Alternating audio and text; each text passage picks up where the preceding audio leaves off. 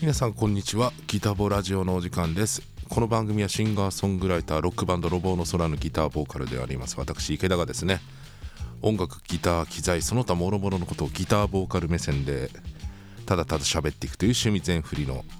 ポッドキャストでございます。今週もよろしくお願いします。さて今回はですねまたギターレビューですね。結構ねあのギターレビュー回多いんですけれども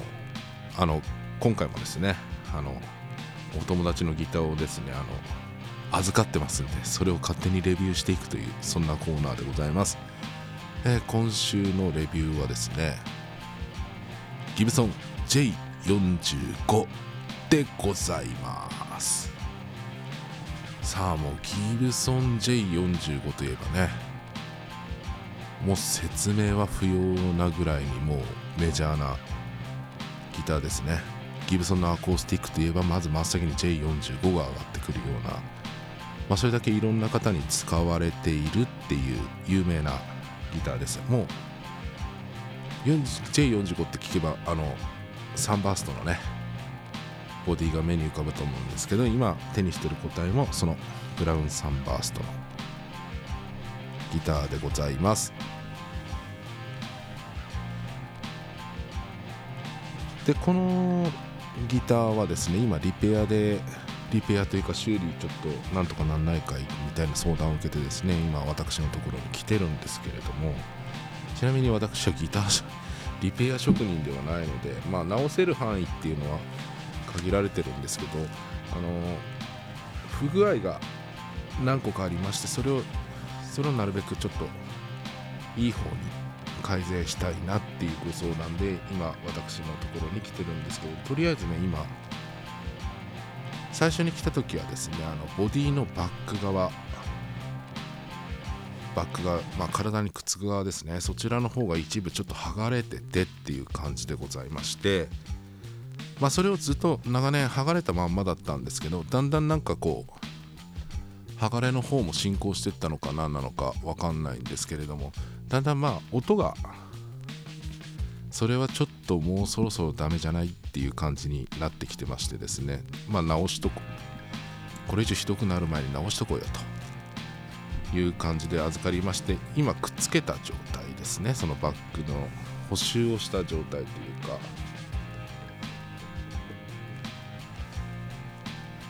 でねやっぱりあのボディのバッグが剥がれてしまうとやっぱりそこから音が逃げるというかそんな感じがありますね。あのアコースティックギターって黒鍵をバーンって弾いたらまあ音が中で反響してサウンドホールから音が出てくるっていう仕組みなんですけどやっぱりその穴が開いてるとそこからまあ音がちょっと逃げちゃうというかなんで音がなんか前に出てこないような感覚がありましてね。実際弾いてみてもそうだったんですけれども。まあそれをくっつけて今とりあえず普通のギターに普通の正常なギターの状態にとりあえず今戻ってるんでね。後でですねこれを弾いてどんな音なのかっていうのをちょっと確認していきたいと思うんですけど、まあ、ギブソンの J45 J45 はね1942年にギブソンが発売を開始したアコースティックギターっていうことになってます。45というのは発売時の価格が45ドル。ということなんですけどちなみに僕がメインで使ってるのはギブソンの J35 っていう J45 よりも前1930年代にね作られてたギターを使ってるんですけどもちろん復刻版ですが。だから J3535 ドルだったってことですよね。35よりも高いっていう。でこの J45 の J っていうのは ジャンボシリーズの J っていうことらしいんですね。でライバル社であるマーチンの D, D モデルっていうのがありましてその D に対抗すべくギブソンが34年から製造を開始してるっていうことなんで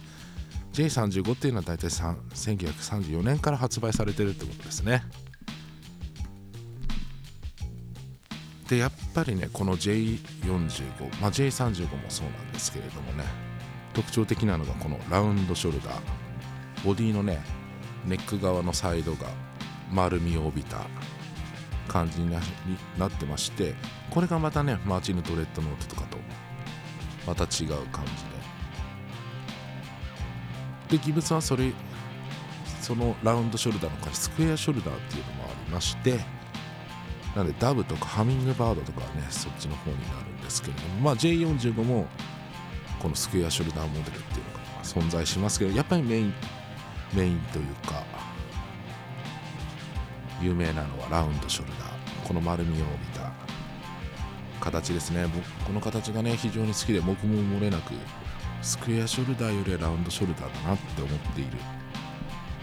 次第でございます。でまあこの J45 にはあの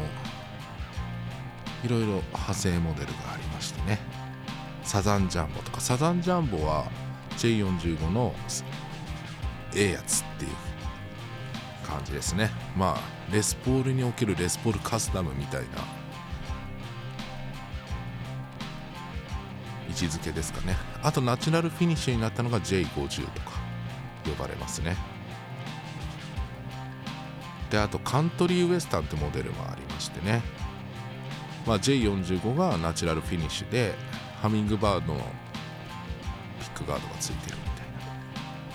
まあ、基本的には構造は一緒っていう感じですね。で今持ってる個体もあのは本当にブラウンサンバーストのノンアジャスタブルブリッジ仕様これは2005年製らしいんですけれども。あのね握った感じが全く僕の J35 と一緒で本当に作り変わんねえんだなと。思ってますね。あの J35 と J45 の違いったらあのヘッドがスモールヘッドからラージヘッドになってでブリッジ周りがですね一回りちょっと大きいっていうそれぐらいの仕様であとはラウンドショルダーのこの感じも変わりませんしマテリアルも変わんないネックのこの握った感じのネックの幅もまあ変わんないっていう。そんな感じですね。じゃあ早速ね弾いてみましょうか。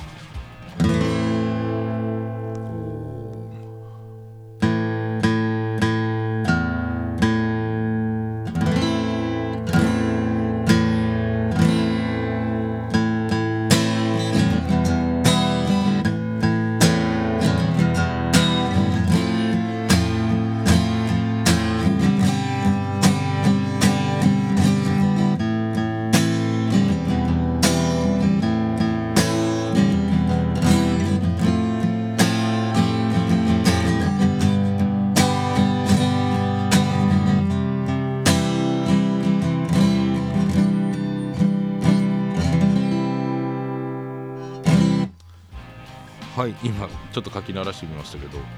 あのね5弦6弦がねすごい鳴るというかすごい前に出てくるというか。ね。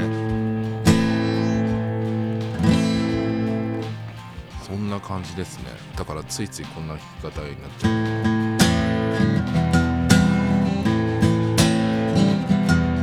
こういう弾き方がすごいなんか似合うな。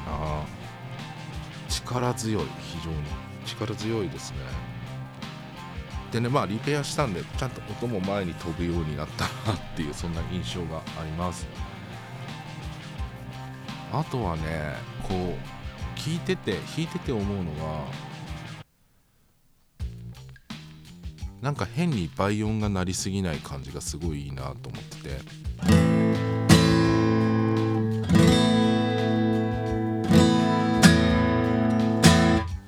まあ個体差もあるんでしょうけど本当にこのギターに関してはそんなねバイオンがバーンって出てくるようなそんな感じもしなくてですね。逆になんかこうギターボーカル目線で言うとこれぐらいの方が歌いやすいなっていうところですね。本当あのこう生ギターを持って歌ってるとあのギターによって歌いやすいとか歌いにくいとかっていうね差がねどうしてもあるんですね。で大体僕歌いにくいなって感じるのはあのふわーんと鳴ってるギターの方がなんか歌にかぶさっちゃって自分の声聞こえなくなるとか そんなこともあるんであの本当になんかこうソロとか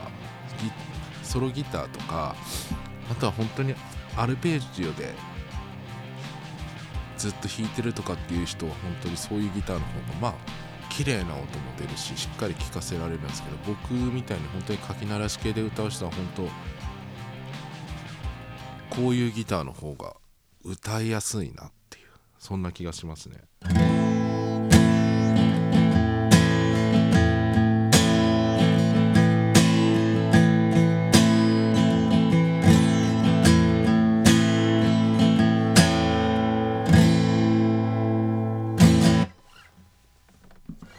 ほどな。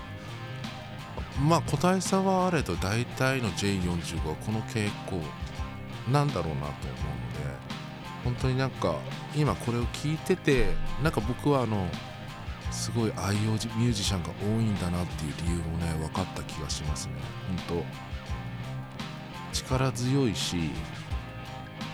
歌の邪魔しないし特に男性ボーカルとかはいいんじゃないでしょうかね。邪魔しないからどっちも引き立つし。本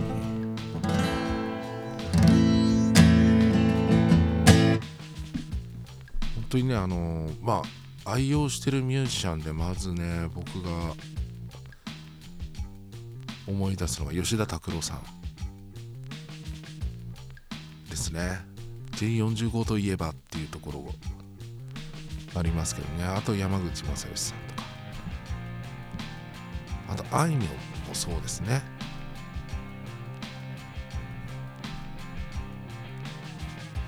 あとブルース・スプリングスティーンも J45 でしたね。ボブ・ディランもそうですね。有名どころで言ったら本当に そんなそんなところなんじゃないかなと。みんなやっぱり歌いながら弾く人が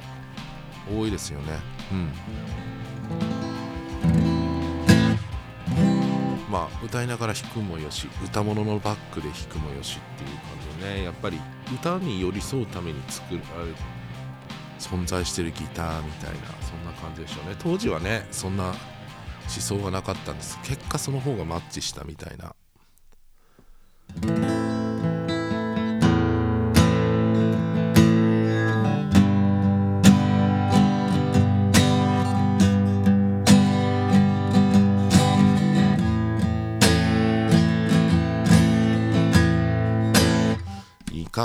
すごいすごいよこのギター。いつまでもいつまでも弾いていたくなっちゃうようなねそんなギターですね。危ない。これリペアして返さないでそのまま手元に置いとくっていうのもありだな。なんちゃってね。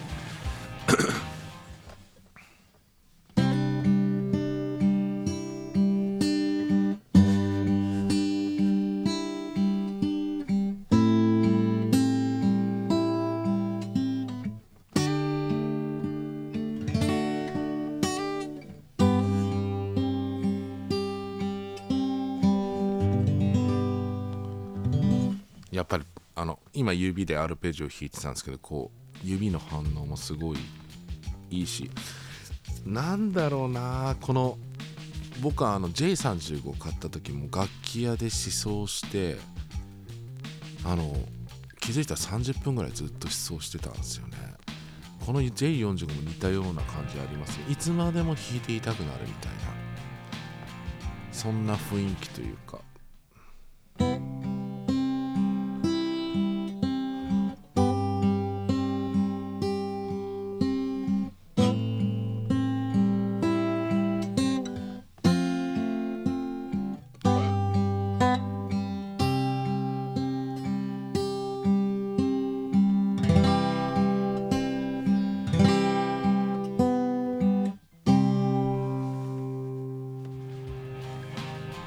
やばいやばい。弾いてつい弾いちゃって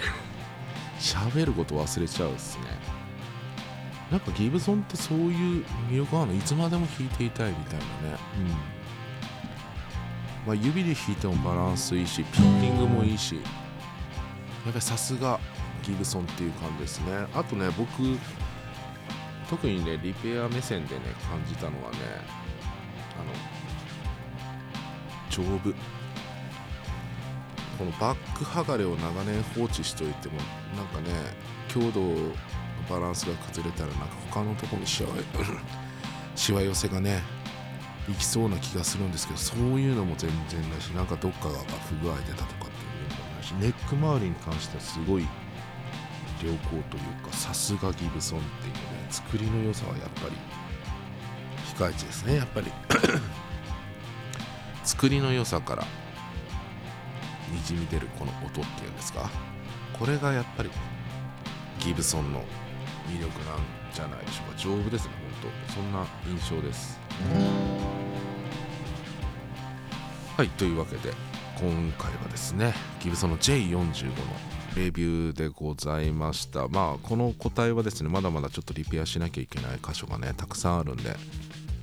これからですねリペアして、まあ、本人の元に戻してあげれればなという感じでございます。一応ねリペアの目的としては、まあ、ライブで使える状態に戻すっていう。でまあ僕も長年こうライブやってきてるんでその目線から見てここまでしてやれば安心してライブで使えるなっていうところに戻してあげてそれでお返ししてまあ末永くね使っていただければなと思うんですけれどもね。はいというわけでギタボラジオ今週はこれでにて終了でございます。お聴きいただきましてありがとうございました。次回をまたお楽しみに。バイバイ。